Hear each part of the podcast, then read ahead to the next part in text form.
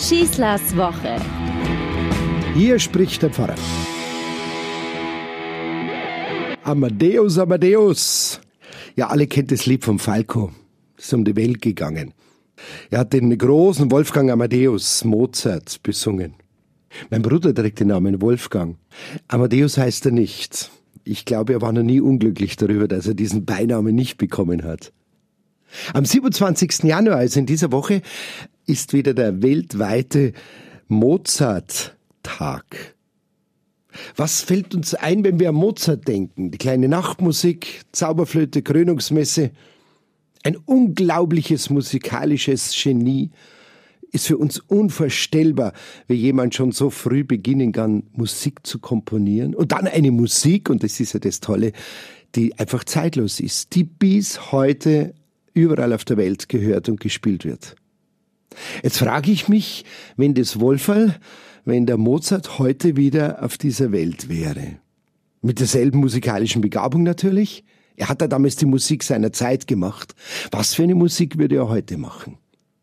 Ich kann mich noch gut erinnern, als wir Kinder waren zu Hause, wenn in unserem Kinderzimmer die Musik zu laut war, dann ist irgendwann einmal Papa oder Mama reingekommen und hat dann gesagt, jetzt macht's einmal den Krach leiser.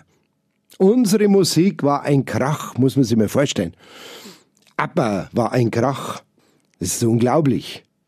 Wenn ich heute durch mein Pfarrheim gehe und wenn ich dann aus der Jugenddisco die Musik in Anführungszeichen meiner Jugendlichen höre, irgend so einen Rapper von irgendwoher, aus welchem Gangsterviertel auch sonst, dann denke ich mir vor mir dasselbe. Was ist das für ein Krach? Ja, die Zeiten vergehen und wir verändern uns in ihnen, sagt der Lateiner. Was für eine Musik würde Mozart heute hören? Welche Musik vor allem würde er heute machen? Oder wie wird es ihm gehen bei so mancher Musik mit sehr zweifelhaften Texten? Es gibt ja auch brutale, es gibt ja aggressive Musik mit gottlosen, mit menschenverachtenden Texten. Da sind sehr viele Vorurteile da, wenn ältere Menschen moderne Musik hören. Dieses macht den Krach aus, was meine Eltern gesagt haben, das wird es immer geben, diese Aufforderung und diese Beurteilung moderner Musik. Ich möchte jetzt einfach einmal einladen, dass wir etwas positiver an die Musik, die wir heute hören, herangehen, vor allem an die Texte. Das sind moderne Balladen. Das sind teilweise unglaubliche, auch religiöse Impulse drin.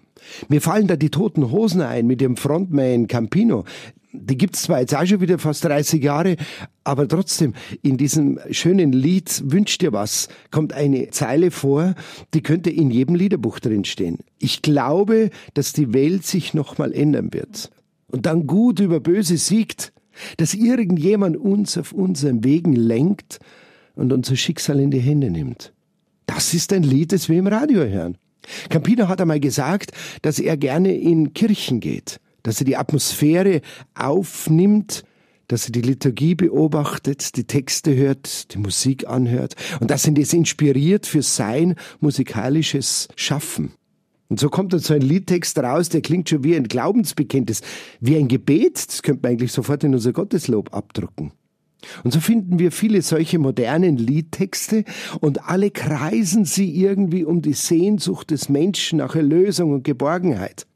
Es werden ganz deutliche Signale ausgesandt, Menschen wehren sich instinktiv gegen diese Ungesichertheit eines Unglaubens, eines Nicht-Glauben-Könnens. Da ist kein Bestand, da ist kein Fundament da. Sie wollen sich irgendwo festhalten.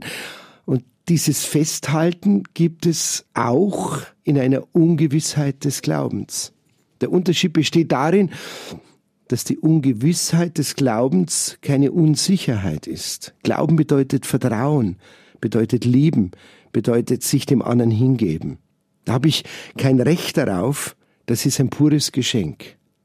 Aber ist es mehr, als ohne es und damit ungesichert durchs Leben gehen zu müssen. Es gibt also auch die andere Seite der sogenannten Jugendkultur, die eben nicht gottlos, weltabgewandt und aggressiv in ihrer Musik und in ihren Liedern auftritt.